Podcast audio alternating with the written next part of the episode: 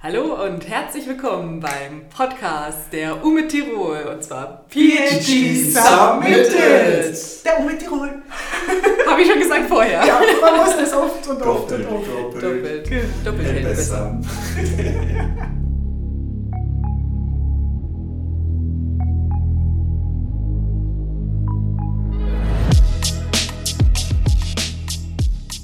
Heute dabei Michelle, ähm, genau, als eigentlich noch ein bisschen frisches Mitglied hier beim Podcast, ähm, Doktorandin und Mitarbeiterin am Institut für medizinische Informatik. Und dann noch, äh, der Martin. Hallo, grüße euch ebenfalls Dissertant und angestellt jetzt aktuell wieder an zwei Departments. Welche, das werdet ihr vielleicht gleich noch hören. und was so spannend. Teaser.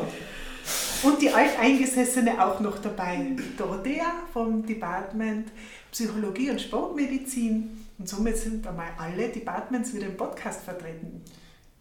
Wer ist denn heute noch bei uns, Dorothea? Wir haben noch jemanden, eine Doktorandin, die Veronika aus Public Health dabei. Ah, sehr schön. Und bin schon gespannt, was die so berichten wird. Na dann, legen wir los. Ja, hallo, heute sind wir zu viert. Ungewöhnlich. Ja. Große Runde. Große Runde und jedes Department ist vertreten. Ja. War. Department Pflegewissenschaft. Pflegewissenschaft und, und Public Health darf ich vertreten an dieser Stelle. Ah, du bist doppelt gemoppelt. Ich habe ja zwei halbe Stellen. Ah, okay. Okay, das heißt, wir sind eigentlich dann immer, wenn Martin dabei ist, vollständig vertreten, oder? Ja, genau. Veronika, du kannst wieder gehen. oh, Eben. machen wir nochmal neu. Aber jetzt müssen wir natürlich vorstellen, wer da ist. Veronika ist heute bei uns da. Herzlich willkommen. Danke für die Einladung. Ja, Freut sehr mich gerne. sehr.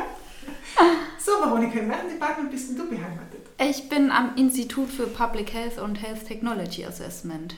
Oh, ja, das klingt in, also intensiver als nur Public Health.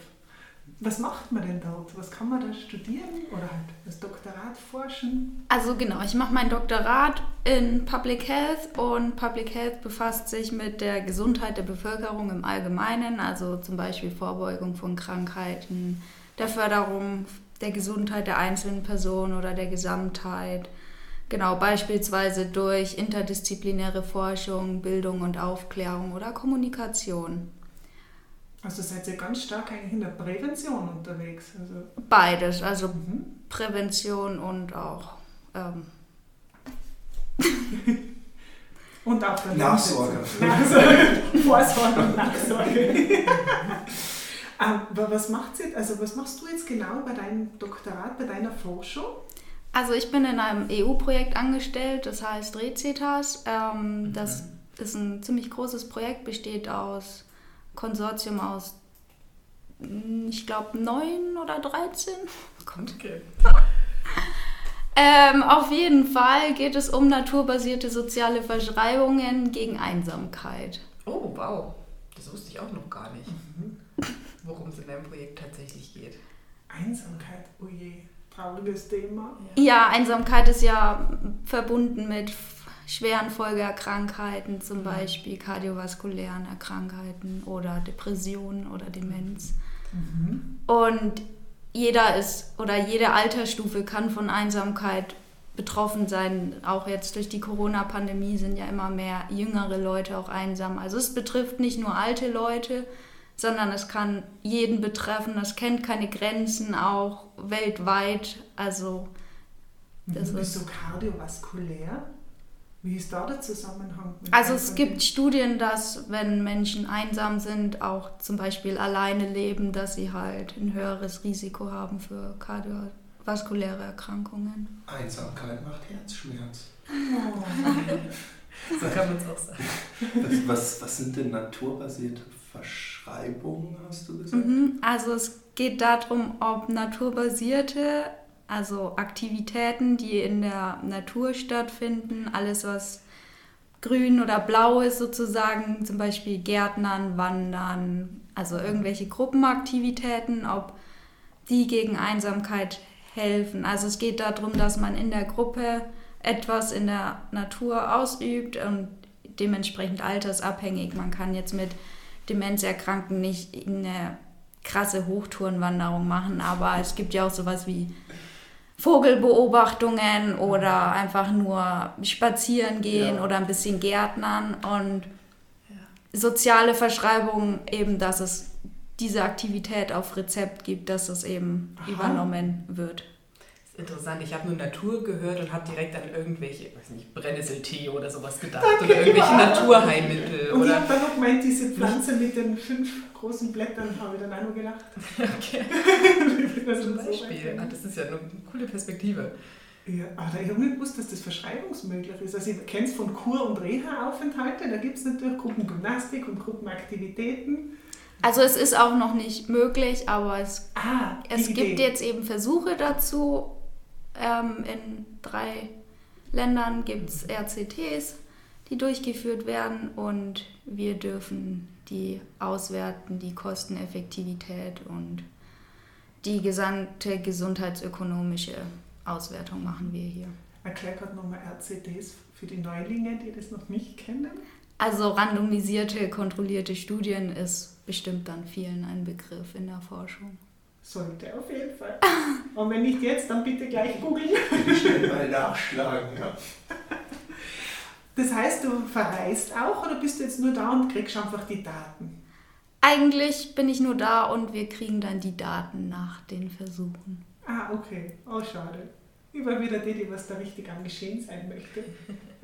Also es gibt schon auch Projekttreffen, um die Projektpartner zu treffen, weil zum Beispiel ein Studienort ist in Barcelona, ein anderer in Helsinki und der andere in Prag und die behandeln alle unterschiedliche ähm, Populationen. Und das ist auch das Spannende, dass wir von Beginn an des Projekts mit eingebunden waren. Also nicht erst jetzt im Nachhinein die Daten bekommen, sondern auch mit in der Vorbereitung der Fragebögen eben einbezogen waren. Das heißt, hier findet gar keine Datenerhebung statt. Ihr wertet wirklich nur aus. Genau, wir kriegen die Daten. Sobald die Freizeitmöglichkeiten werden ja schon auch gegeben in Tirol. ja, könnte man schon nachforschen. so im Sporttourismus oder Sportmedizin. Dann das heißt, ihr seid sehr quantitativ unterwegs oder macht ihr qualitativ? Eigentlich nur quantitative Forschung. Also in deinem Bereich oder generell in Public Health? Ich würde sagen, generell ist eher quantitativ. Ja. Okay.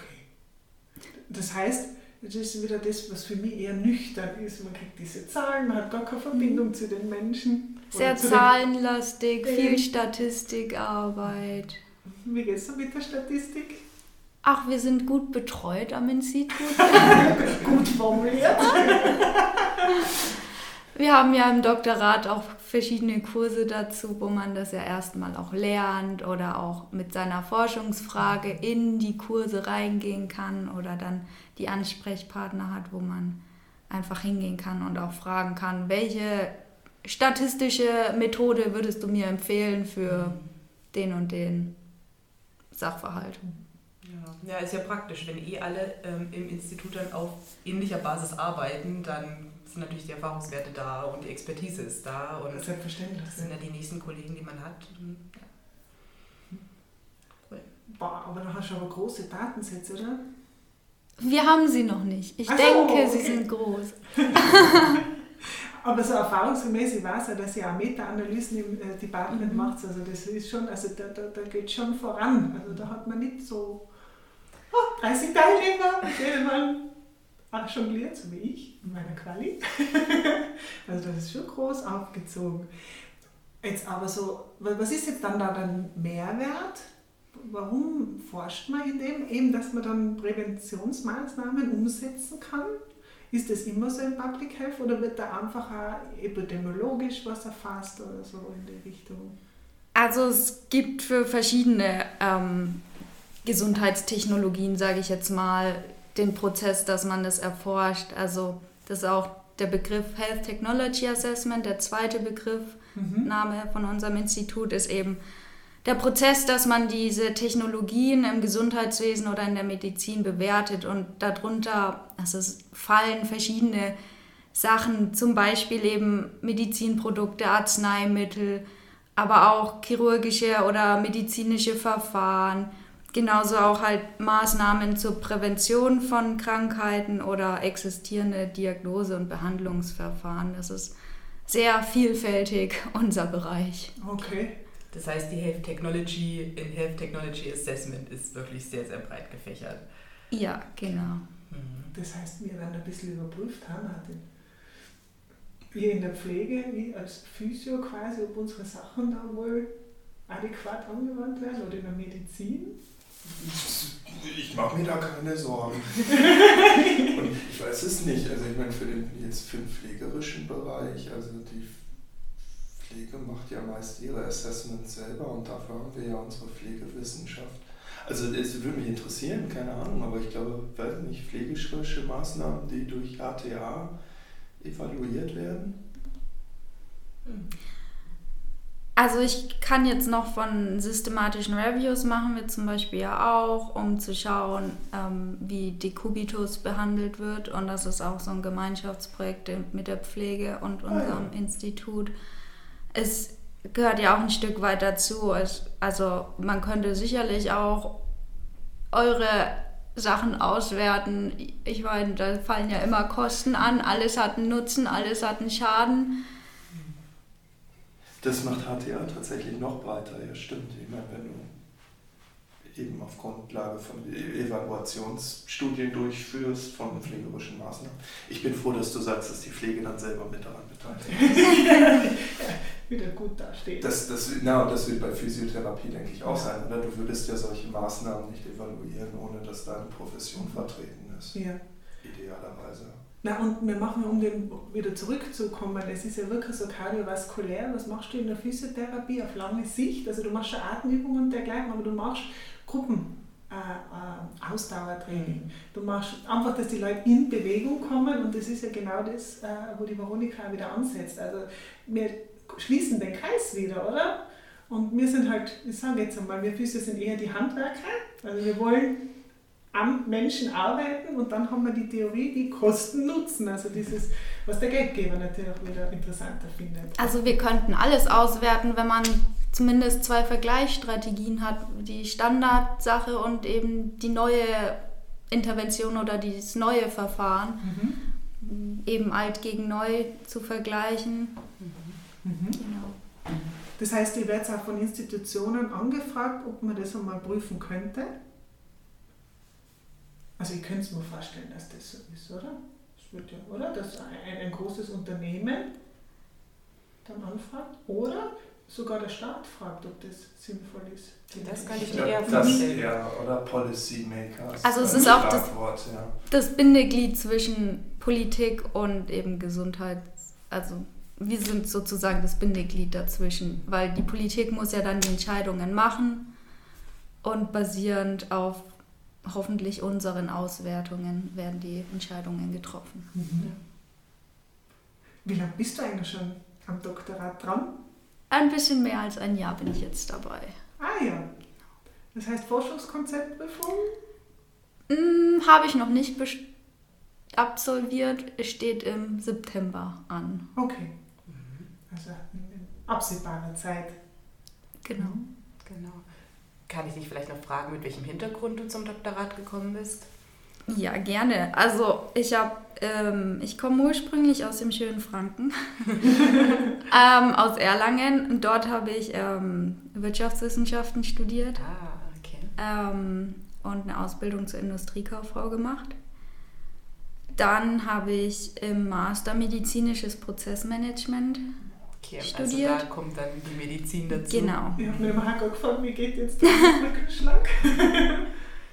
mhm. Und Gesundheitsökonomie war immer schon ein Teil von meinem Studium, genauso auch Public Health und genau, habe mich dann für das Doktorat hier entschieden.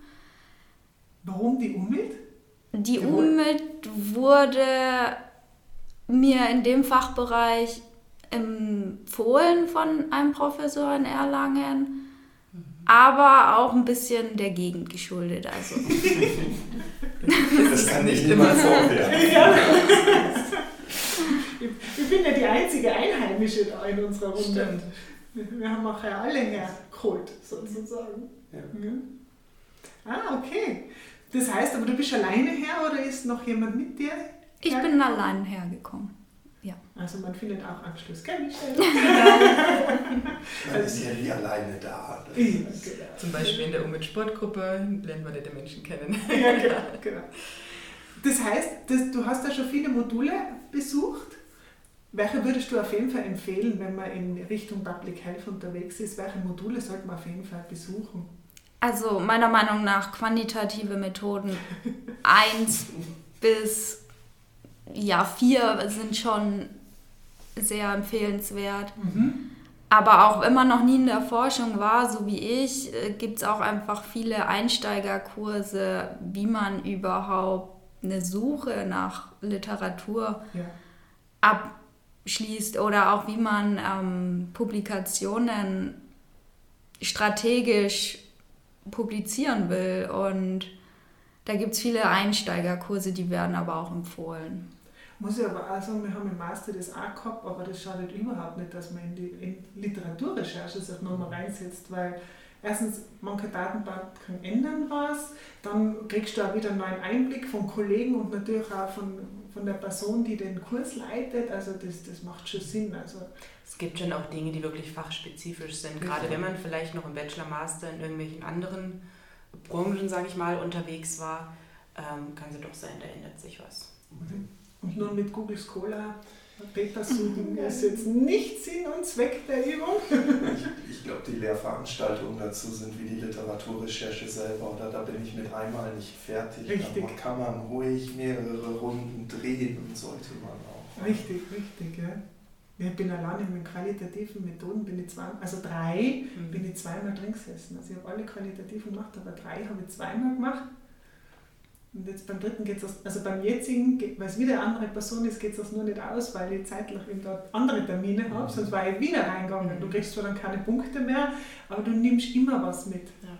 Und wenn es nur noch mal eine Auffrischung ist. Ja, genau, genau.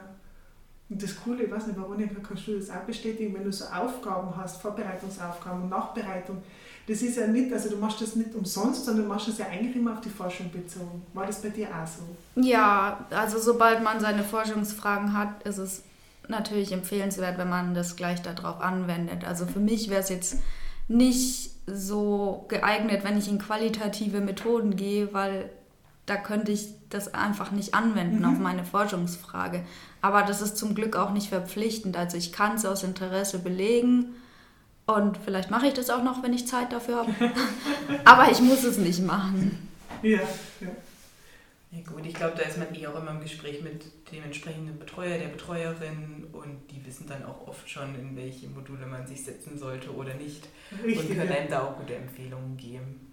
ja, und das ist ganz wichtig, immer gute Betreuung zu haben und da ruhig auf die Betreuungsperson zugehen und sagen, ich stehe an oder was kann ich noch machen. Also ich glaube, da haben wir auf der Umwelt immer einen guten, oder? Also einen guten Draht. Ja, kann ich nur bestätigen. Ja, sehr gut, sehr gut.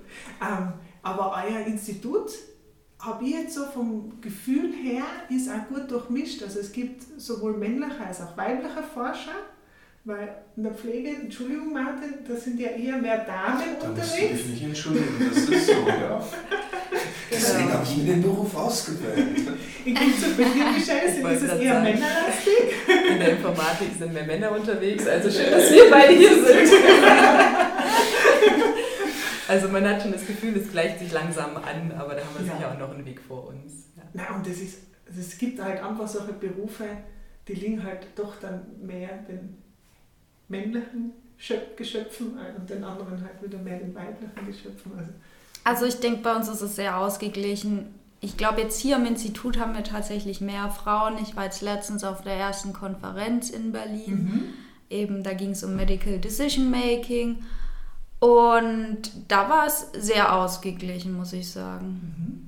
Wenn du da auf der Konferenz warst, hast du da schon einen Beitrag gehabt, ein Poster oder? Nee, also das war die ESMDM und wir haben da auch die gehostet, also wir haben die mit ausgerichtet. Ich selber hatte jetzt noch kein Poster oder einen Vortrag, aber es war einfach interessant zu sehen, auch mal, wie das Ganze abläuft, wenn man dann auf das erste Mal wirklich was hat, was man präsentieren muss. Mhm, Und wenn ihr mit hostet, kriegt man ja sicher auch viel im Hintergrund mit, oder? Wie das dann alles organisiert wird und Genau, also es ist einfach, einfach ein Stück weit Eventmanagement hm. mit sozialen Aktivitäten und ja. Ja, das ist auch irgendwo ein Teil der Forschungsarbeit, oder? Irgendwelche Events hosten. Also es müssen ja nicht unbedingt Konferenzen sein, aber allein vielleicht für die eigene Forschung irgendwelche Workshops zu organisieren, ähm, irgendwie Personen zu Gruppeninterviews zum Beispiel einzuladen, da hängt schon auch viel dran an Orga-Arbeit.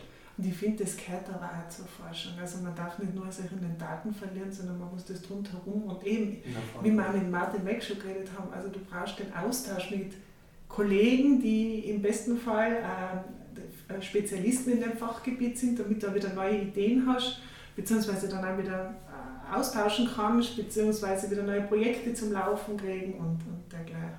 Jetzt musst du mir gerade nochmal sagen, äh, die Veranstaltung, du hast da Kürzeln gehabt, E, die European Society for Medical Decision Making war das. Oh. ESMDM in Berlin.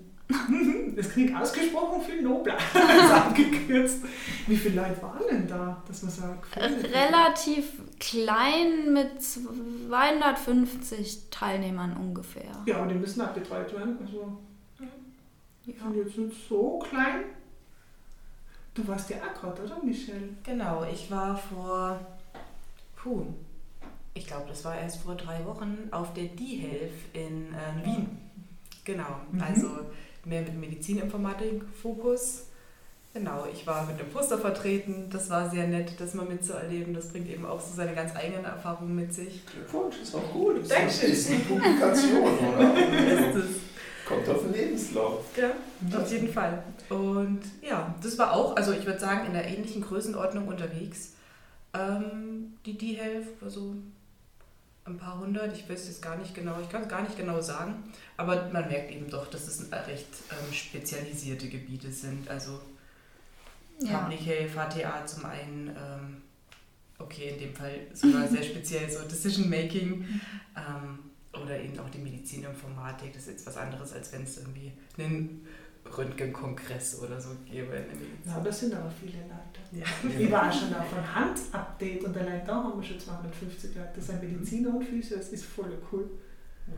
Mhm, Ja, eben. Aber jetzt nochmal zurück, wenn man so ein Poster präsentiert.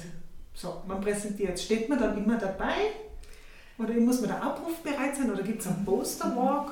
Das ist unterschiedlich. Genau wie du schon gesagt hast, manchmal gibt es eben einen Posterwalk. Das heißt, ähm, an einem bestimmten Tag, zu einem bestimmten Zeitpunkt, vielleicht auch zu mehreren Zeitpunkten, ähm, wird ein bisschen Zeit beiseite getan, dass man äh, gemeinsam die Poster abgeht und die ähm, Autoren der Poster, die sozusagen kurz pitchen und kurz erzählen, ähm, schon nochmal verbal zusammenfassen sozusagen, was hier präsentiert werden soll.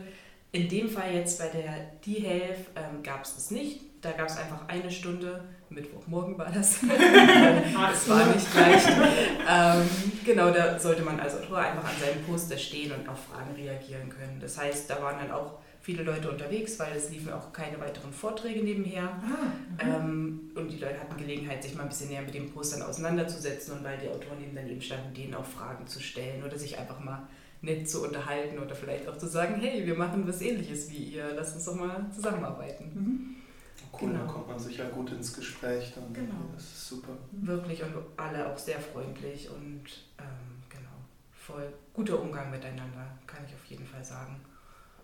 Ja. Aber das muss ich sagen, das ist eigentlich auf alle Konferenzen, wo ich jetzt schon war, immer, also es ist immer so auf Augenhöhe. Ich bin oft dann richtig erschrocken, dass der Herr Professor oder die Frau Professor, da, wo ich dann so mal, wenn ich sie dann google, mal denke, wow, und die hat einfach so mit mir geredet und, und hat das interessant gefunden. Ja. Und, ja. Und der Vorteil halt beim Poster ist, das bleibt halt auch länger hängen. Also entweder ist es schon davor, dann schaut sich jemand an und hat schon eine konkrete Frage, oder es kommt halt immer wieder in Evidenz, weil du gehst dann vorbei, weil du einen Kaffee holst oder so. Genau. Genau so war das auch. Also Mhm. das Poster hing wirklich von Tag 1 an da, über die gesamte Dauer der Konferenz. Jetzt hängt es vor meinem Büro. Sehr gut, das ist ein gelungenes Poster. Danke. Hätte ich auch mal ein Poster von auf was bei mir ins Fenster hängt. Genau. Und ja, dann haben die Leute eben schon die Gelegenheit. Das hängt dann natürlich auch dort, wo die Leute irgendwie stehen zum Essen oder vorbeilaufen. Und ähm, ja, kam Zeit, dass es denen irgendwie schon ins Auge fällt. Mhm. Äh, ich weiß, bei manchen Konferenzen ist es auch so, dass die Poster teilweise nochmal ähm, wirklich in Vorträgen präsentiert werden, dass man dann auch nochmal ein paar Folien mitnimmt und sich irgendwo fünf bis zehn Minuten wirklich auf eine Bühne stellt und auch nochmal zu dem Thema redet. Das ist ganz unterschiedlich. Da muss man sich einfach anschauen, wie das bei der entsprechenden Konferenz eben gemanagt wird. Mhm. Mhm. Mhm. Oh, interessant, ja. Du Veronika, wie schaut jetzt eigentlich so dein, dein Plan aus für die, nennt jetzt nächsten zwei Jahre? Mein Plan für die nächsten zwei Jahre ist jetzt erstmal das Forschungskonzept hoffentlich im September zu genau. bestehen. Ich habe noch, ja, drei Wochen sind jetzt, glaube ich. oh, am 16. Ist es, genau, ja. Ich muss das nächsten Montag muss mein Forschungskonzept abgegeben werden. Wir drücken die Daumen. Danke, danke, danke. Es läuft. Ich bin guter Dinge. Das passt tatsächlich. Sehr, sehr fein. Ja, sehr ja, ich bin da. Das, man, oder wir haben ja auch viele Übungen schon vorher. Ich war in drei Ergebnisseminaren. Es ist jetzt nicht das ganze das kalte Wasser, in das ja. ich springe. Also ich, glaube, das, ich glaube, das passt, aber ist der erste große Meilenstein. Ja. Ergebnisseminar hast du auch schon besucht, Veronika? Nein, habe ich noch nicht besucht. Sehr zu empfehlen. Ja, die bringen wirklich, also so, so, so Entschuldigung den Ausdruck, so nervig wie sie sind, gell? weil sie die halt einfach zurückschlagen, weil du was vorbereiten ja. musst, aber ja. weil du was vorbereiten musst und weil du die präsentieren musst, bringt dir das auch so viel. Absolut. Und du musst nicht, trotz des Titels, du musst keine Ergebnisse abwarten. Also du kannst auch wirklich ganz früh eigentlich schon in deinem Dissertationsvorhaben da reingehen und einfach mal vorstellen, was ist denn mein Plan, was ist denn mein Forschungskonzept. Habe ich auch noch nicht gemacht sollte ich vielleicht mal. Ach, wieder was gelernt hier. Ja. Man könnte eigentlich Status Quo-Seminar nennen. Das ist tatsächlich irgendwie fast besser, oder? Weil ich glaube manchmal, also ich glaube, ich saß da, saß auch schon mal jemand mit drin und so, ah, ich habe ja gar keine Ergebnisse.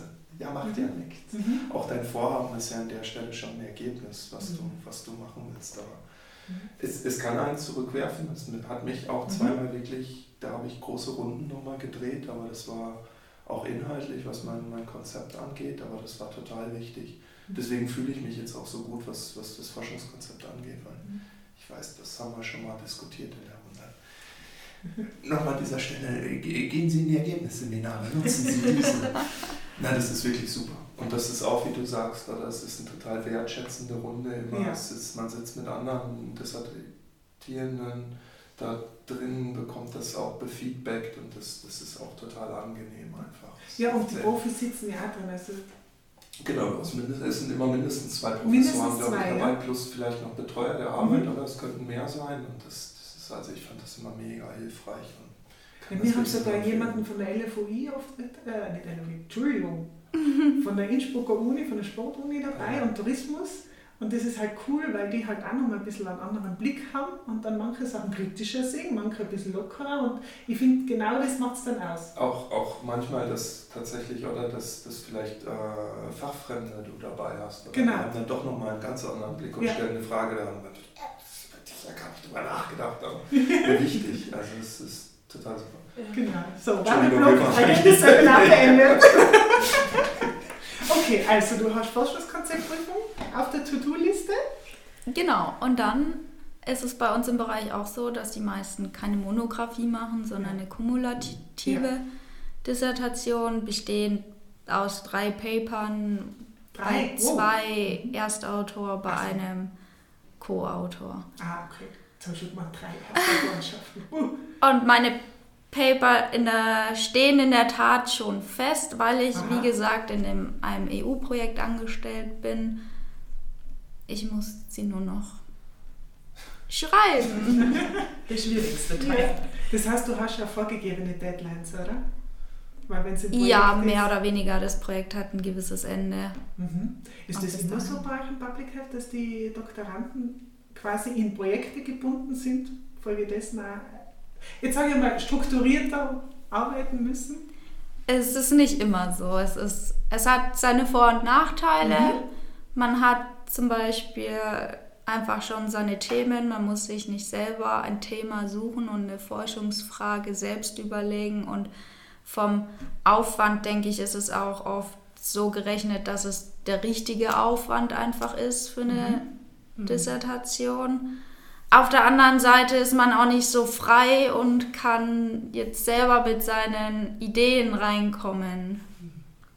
Ah, okay. Aha. Also doch ein bisschen ein anderes Regelwerk.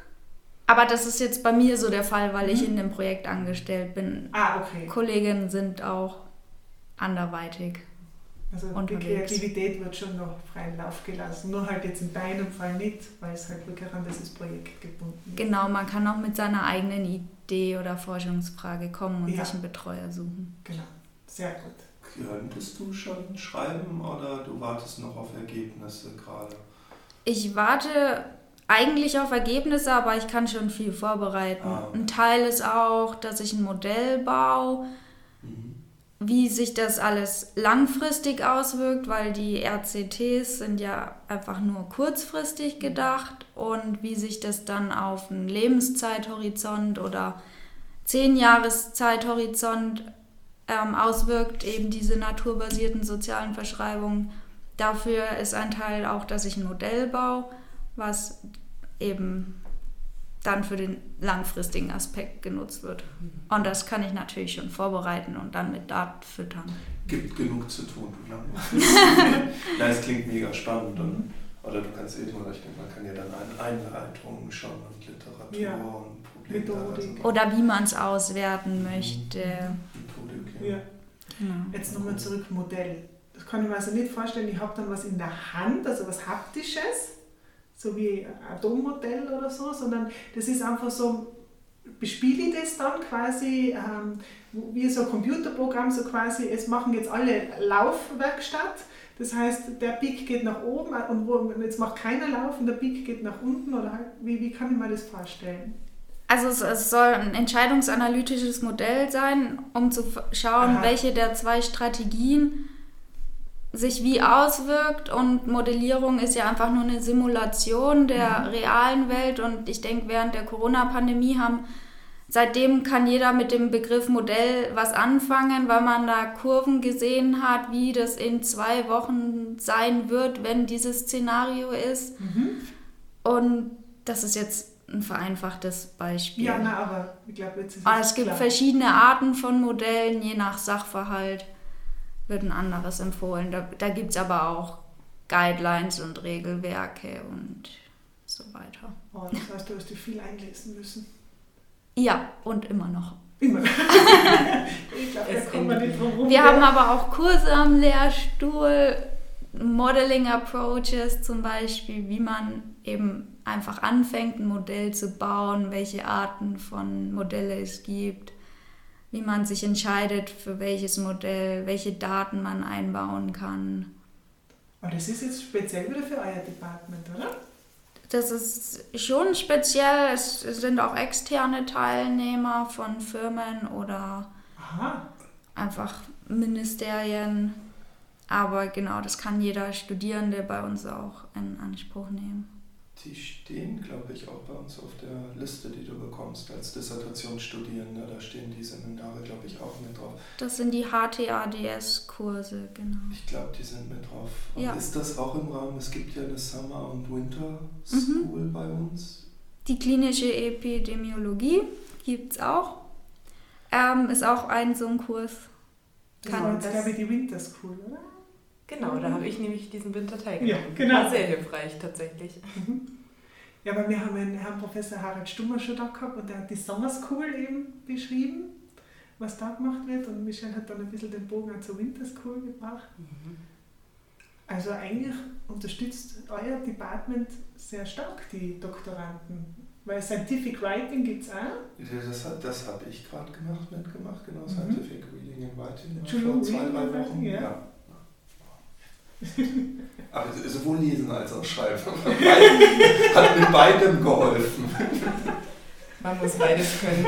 Ja, Als schon. Doktoratsstudent. Mit dem Schreiben ist es schwer, wenn man das Lesen nicht will. Ja. Oder auch Kurse, wie man eine Meta-Analyse macht, gibt es auch. Das ist ja auch nicht nur für unser Department, das kann ja jeder benötigen. Ja. Erklär bitte nochmal kurz, was Meta-Analyse ist. Ich glaube, nicht jeder, der uns zuhört, weiß, was eine Meta-Analyse ist. Also es ist eine Zusammenfassung von Einzelstudien, die auf quantitativen Daten basieren, um dann ein gepooltes Ergebnis aus den Einzelstudien zu bekommen. Ist aber kein Systematic Review. Nein, Systema also für eine Meta-Analyse braucht man mindestens oder wird empfohlen, mindestens drei quantitative Ergebnisse zu haben.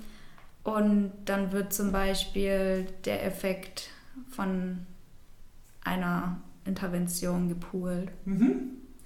Genau, also da fasst man eigentlich mehrere Versuche zusammen, dass man dann wirklich sagen kann, das ist das Mittel dabei. Mhm.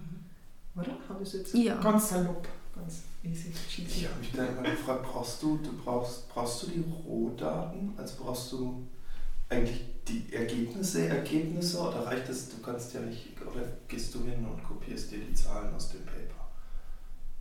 Doofe Frage, aber ich habe mich das immer gefragt. Man nimmt die Zahlen von den Papern, also Schon, so, so lang sie vorgegeben sind. Und wenn es mir reicht für mein Vorhaben, dann, mhm. dann tut es das. Also zum Beispiel die Hazard Ratio aus drei verschiedenen Papern und dann gibt es statistische Methoden, wie man das mhm.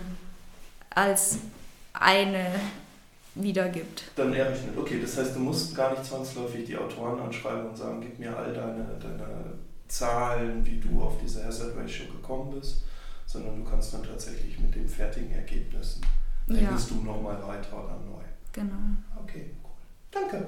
Das habe ich mich immer gefragt. Untersuch den Kurs. ja, das, ist ja nicht aus. Irgendwann kommt man an auch an einen Punkt, da hat man tatsächlich dann weniger Zeit, die Kurse zu besuchen. Ja. Also es lohnt sich schon wirklich am ja. Anfang, wenn man noch in der Vorbereitung steckt, da viel mitzunehmen. Ja, ja so geht es mir auch. Ich habe jetzt auch von den 50 Pflicht-Credit Points eigentlich schon. Ich glaube fast alle. Wow. Und das nach einem Jahr? Das ist schnell.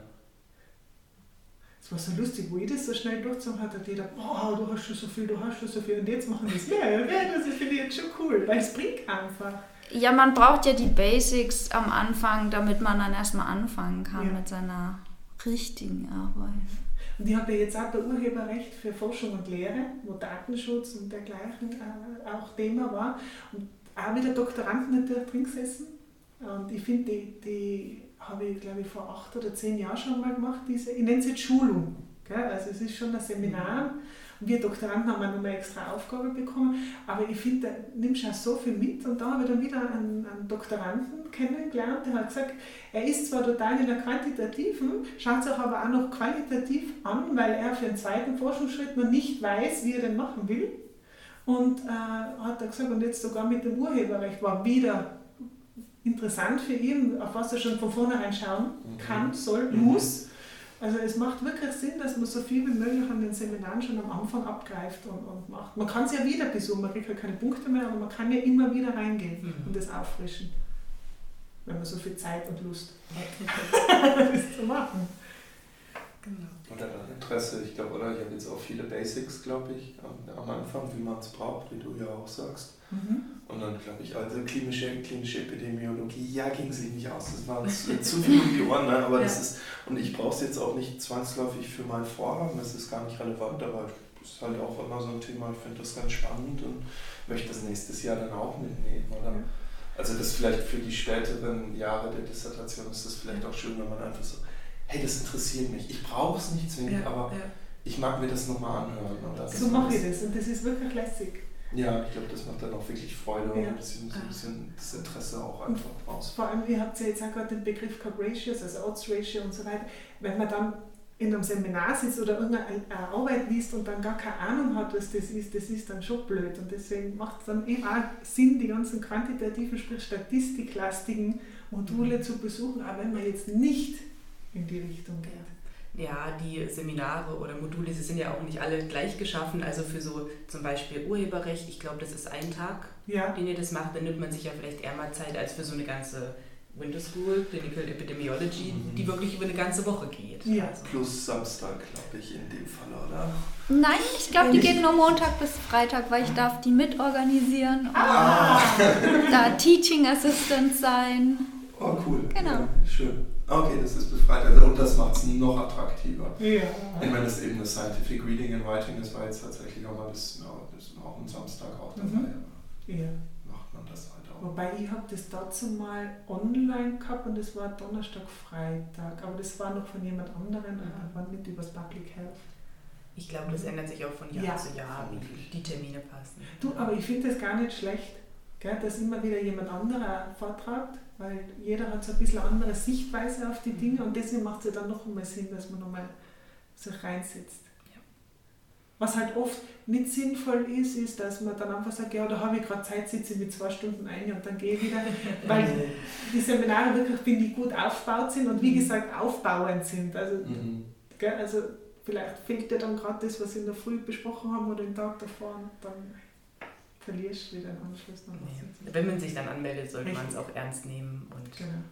genau. Und man kann es auch ja selbstständig einschreiben. Das ist ja, man muss ja da nicht groß Formular ausfüllen, sondern einfach in Moodle den Kurs einschreiben und dann geht schon los. Nur einen Klick entfernt. Ja gut, Veronika. Das heißt, wann strebst du an, fertig zu werden? Naja, also das Projekt ist März 2025 zu Ende. Bis dahin wird's Zeit. Das war dann cool, so wenn wir in anderthalb Jahren wieder die Veronika holen. Veröffentlicht wird es dann ja wahrscheinlich noch nicht sein. Das weiß ja jeder, dass so ein Prozess Mhm. lange dauern kann. Müssen wir uns auch mal erkundigen, wie viele eingereicht sein müssen. Ich glaube, du musst äh, publiziert und eingereicht, für die also dass du dies abschließen kannst, musst du eine gewisse äh, Anzahl haben. Müssen wir mal nachrecherchieren. Also meinst- müssen noch nicht alle veröffentlicht sein. Äh, nicht, ich bin davon ausgegangen, dass du. Ja, ich glaube, wenn du zwei hast, müssen alle veröffentlicht sein, aber bei drei, glaube ich, kann eins in, Ah, das eins noch im Review-Prozess quasi Mhm. ist. Also es muss schon eingereicht sein. Ja, Können wir aber auch vorstellen, das ist sehr unterschiedlich gehandelt an den Departments ja wieder. ich glaube auch. Also am besten wieder Betreuer, der weiß. Ich kann, ich kann mir sogar vorstellen, dass ja einzelne Institute sogar eigene Regelungen Ja, gibt. ja. Ja, sehr gut. Dann vielen Dank, liebe Veronika. Wir wünschen dir viel Erfolg, dass alles so aufgeht, wie du dir das wünschst und Genau. vorstellst. Und mit dem Forschungskonzept erstmal. Mhm. Und was ich glaube, die Veronika jetzt mitnimmt, Ergebnisseminar. Auf jeden Fall genug Werbung gemacht. Ja. Es hilft. Ja, gut. Danke, dass du dabei warst. Ja. Das war sehr nett. Vielen Dank. Danke. Tschüss.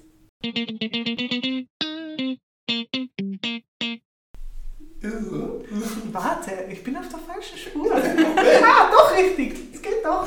Die Technik, Tontechnik geht doch nicht.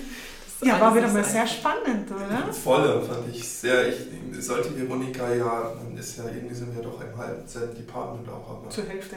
Du hast gespalten. Nur, nur zur Hälfte und da kommt man dann doch auch selten oder nie dann dazu, oder sich mal darüber zu unterhalten. Ich hatte ja auch keine Vorstellung, was die macht. Klingt voll cool. Also mir hat überhaupt am meisten vorstellt, äh, also Prävention und so, das finde ich ja sowieso super, aber mir hat dieses Modell, oder? Also das ist schon, oder? Wo man wirklich dann so hergeht und sagt, entweder du Mhm. schlagst den Weg ein und das passiert, oder du schlagst den ein. Das finde ich schon sehr spannend. Weil dann kannst du auch gut argumentieren. Also ich denke jetzt wieder so in der Reha-Einrichtung, dann Mhm. kannst du wirklich sagen, hoppla, wenn wir da einsparen, dann haben wir aber das. Also investieren wir doch lieber da, weil auf lange Sicht haben wir mehr Benefit. Spannend, halt, aber eben sicher auch sehr anspruchsvoll. Ja, ja. Das, ich glaube, das ist aber auch echt eine Expertise, die bei dem Department liegt, oder? Ja. Das sind Modellrechner und also ich Mhm. bin da selber auch absoluter Laie, aber ich glaube, da gibt es ein paar wirklich, die haben das da voll drauf und das, ja. Mhm. also Das- da ist auch die ja. wissenschaftliche Expertise in dem Department ganz speziell. Ja, ist, ja. ich. Umgekehrt, wenn du dort Fuß fassen willst, also Statistik sollte schon gefallen, oder? Oder überhaupt mit Zahlen jonglieren. Ja, auf jeden Fall. Auf Das- jeden Fall, wenn du sagst, Statistik ist mein Feind, dann vielleicht Ja, lieber mhm. ein anderes Doktoratsstudium. ja aber, aber sie sind auch voll nett. Also es gibt ja dann auch noch jemand, der Statistik unterrichtet dort Mhm. und die kommt ja aus Public Health. Und da, da, also eigentlich zwei. Eine hat ja zweimal sogar einen Lehrerpreis gewonnen, die Raffaella Gute. Und die andere ist die Sabine Bunscher und die erklären einfach auch Statistik super. Mhm. Und, und also da haben sie sogar bei mir das Eis gebrochen. Du, und wie du sagst, oder? ich glaube, man sollte ein bisschen, man sollte Spaß dran haben können, muss man ja, man lernt das dann ja, können muss man das ja alles noch gar nicht. Am Anfang nicht, ja. Genau, wenn das Interesse da ist. Richtig, richtig. Und ich glaube, da kriegst du auch genug Unterstützung, Ich dass man denke das auch. forcieren kann.